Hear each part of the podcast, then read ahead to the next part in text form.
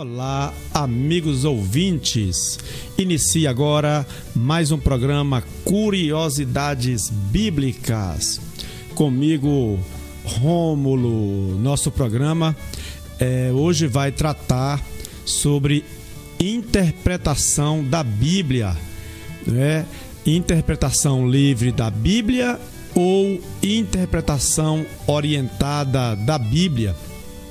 Esse programa ele é dedicado à formação dos católicos. Né? Então vamos para o nosso slide e vamos fazer o nosso estudo de hoje. Né? Vamos ver qual é a orientação para os católicos. É, olha, em 2 Timóteo, é, capítulo 3, versículo 14, fala o seguinte: Tu, porém, permanece firme naquilo que aprendeste e creste. Sabes de quem aprendeste. Olha que interessante, gente. Né? Paulo escreve a Timóteo dizendo isso sobre as escrituras. Sabes de quem aprendeste. Quer dizer isso que as escrituras ela não pode ser ensinada por qualquer um, qualquer pessoa de qualquer lugar que a gente não sabe quem é. Por isso que Paulo fala é, lá no capítulo 3 da carta a Timóteo, da segunda carta a Timóteo, ele fala: permanece firme naquilo que aprendeste e creste, sabes de quem aprendeste. Olha, não é? Aí continua: E desde a infância conhece as sagradas escrituras e sabes que ela tem o condão de te proporcionar a sabedoria que conduz à salvação pela fé em Jesus Cristo. Toda a escritura é inspirada por Deus e útil para ensinar, para repreender, para corrigir e para formar na justiça. Mas o que chama atenção bem aí é o versículo 14, que ele fala lá no finalzinho do 14, né? Permanece firme naquilo que aprendeste e creste. Sabes de quem aprendeste. Em outras palavras, sabes quem ensinaste, gente. Portanto, a Bíblia, ela é, precisa ter confiança naqueles que ensinam a palavra, porque muitos podem ensinar errado. Vamos para frente. A Igreja Católica zelava para permanecer fiel e obediente à vontade de Cristo. Então, a Igreja Católica ela tem um cuidado muito grande com o ensino das Escrituras. Lá na carta de Paulo a 1 Timóteo, ele diz: Escrevo-te para que saibas como deves portar-te na casa de Deus, que é a igreja de Deus vivo, coluna e fundamento da verdade. O que quer dizer aqui que Paulo coloca a igreja de Cristo como a coluna e fundamento da verdade, aquela que ensina a verdade que está contida na Bíblia. Essa igreja é a coluna da verdade, é ela que interpreta a Bíblia. Portanto, a Igreja Católica é a primeira igreja é, cristã fundada por Jesus, que vem dos apóstolos de Jesus. Então é esta igreja que é coluna e fundamento da verdade. Vamos adiante. Mesmo São Paulo, zelando pela fidelidade doutrinal, ele manda esses, essas palavras para os bispos. Lá em carta a Tito, é, capítulo 1, versículo de 5 a 9. É preciso que o bispo seja irrepreensível, firmemente apegado à doutrina da fé, tal como foi ensinada para poder exortar segundo a sã doutrina e rebater os que a contradizem. Olha, gente, é interessante observar nas palavras de Paulo que ele sempre fala que existe uma coluna que orienta, uma coluna da verdade que orienta. Então ele fala que o bispo tem que ser irrepreensível e ele tem que estar ligado à doutrina da fé, tal como foi ensinado. O próprio Paulo, gente, reconhece que a Bíblia pode ser ensinada de forma errada. E para isso é preciso que o bispo seja irrepreensível. Aquela pessoa que está à frente da pregação, do ensinamento da Bíblia, tem que estar ligada à igreja. Ele não pode ser uma pessoa qualquer desconectada da igreja, da igreja de Jesus, que é a coluna da verdade. Vamos mais adiante. Segundo é, carta de São Pedro, capítulo 1, versículo 16. Vamos lá ver o que ele diz. É o que ele faz em todas as suas cartas, nas quais fala nesses assuntos. Nela, nelas há algumas passagens difíceis de entender, cujo sentido os espíritos ignorantes ou poucos fortalecidos deturpam para sua própria ruína, como o, fazem também com as demais escrituras. Então, gente, Pedro aqui, como Paulo fez lá atrás, Pedro está é, abrindo os olhos é, contra a má interpretação da Bíblia. E ele fala que existem os espíritos ignorantes ou poucos fortalecidos deturpando a Bíblia, né? Existe gente que pode deturpar a Bíblia por falta de estudo e existe gente que pode deturpar a palavra por falta de caráter, né? Então Paulo já fala isso. É... É... na segunda carta de São Pedro, no versículo no capítulo 3, versículo 20. Antes de tudo, sabei que nenhuma profecia, profecia da escritura é de interpretação pessoal. Olha que interessante, gente. Na carta de São Pedro, no Novo Testamento já, né, que São Pedro era discípulo de Jesus, aquele que foi escolhido para ser o líder da igreja, quando ele disse: Tu és Pedro, eu te darei a chave do céu. Olha o que aqui Pedro fala, gente. Sabei que nenhuma profecia da Escritura é de interpretação pessoal.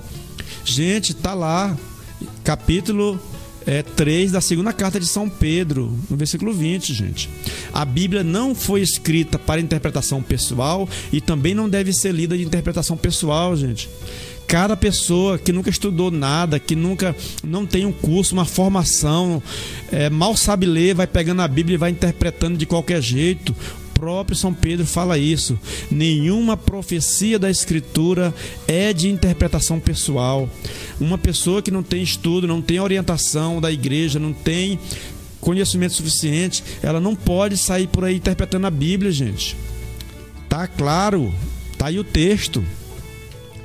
É, e São Lucas capítulo 10, versículo 1.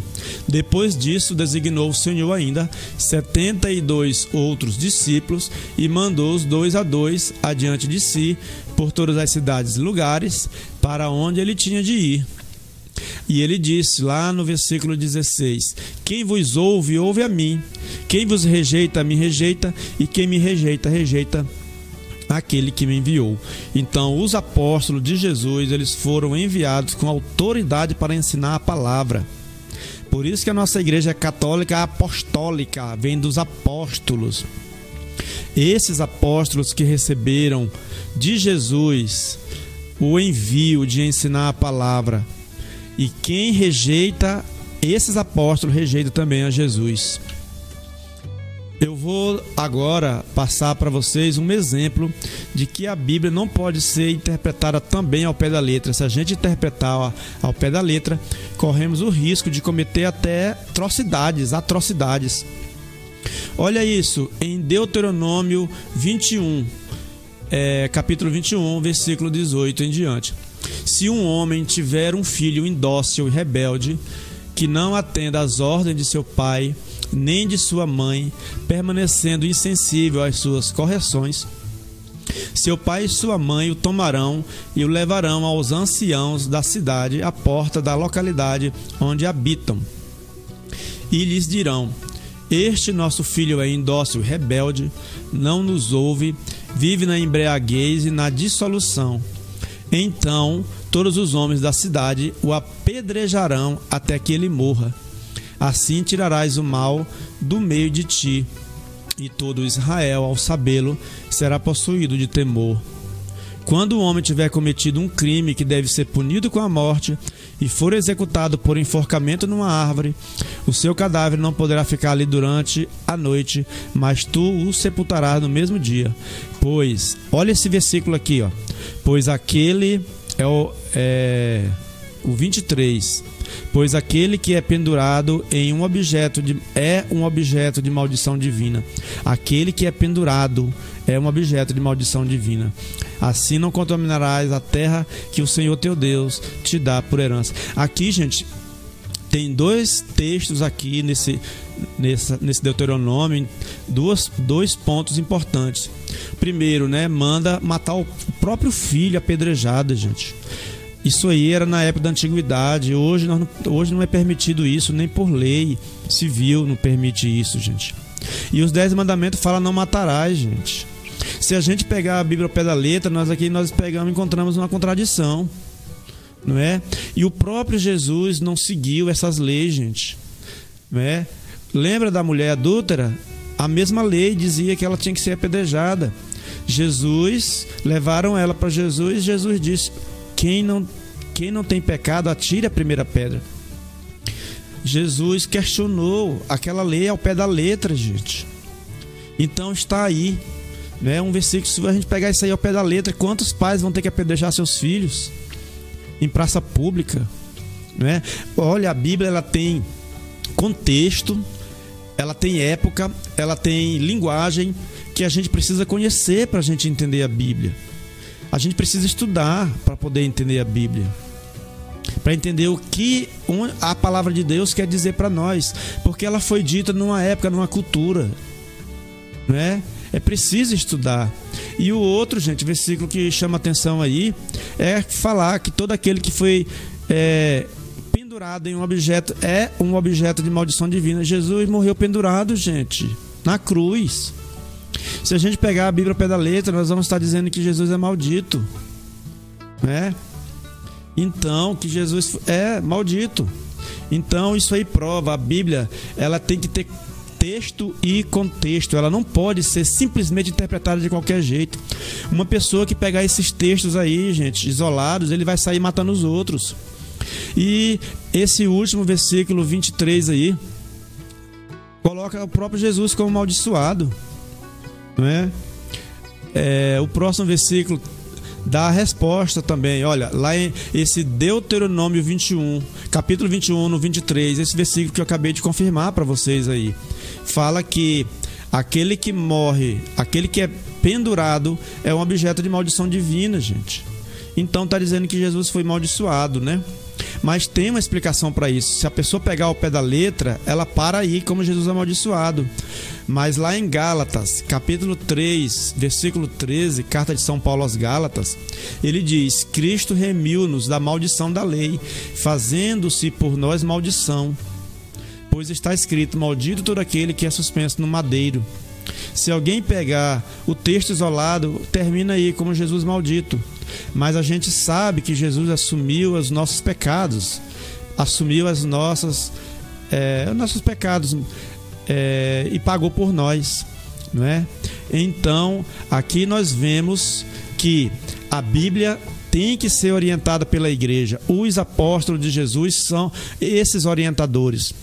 E a Igreja Católica ela é herdeira dos apóstolos. Por isso que o nome é Católica de Universal, Apostólica vem dos apóstolos. E Romana, porque Pedro morou em Roma. Pedro foi o primeiro bispo de Roma e se tornou o primeiro papa. Então, vocês que estão ouvindo agora, pegue a Bíblia de vocês, pausa o vídeo e vai ler na Bíblia os versículos que estão sendo citados aqui e marque na sua Bíblia. Faça o seu estudo. A vantagem do vídeo é isso, você pode pausar o vídeo. Então, quando tiver a citação bíblica aí na tela, você pausa e vai na tua Bíblia. Obrigado a todos vocês que assistiram esse vídeo até aqui.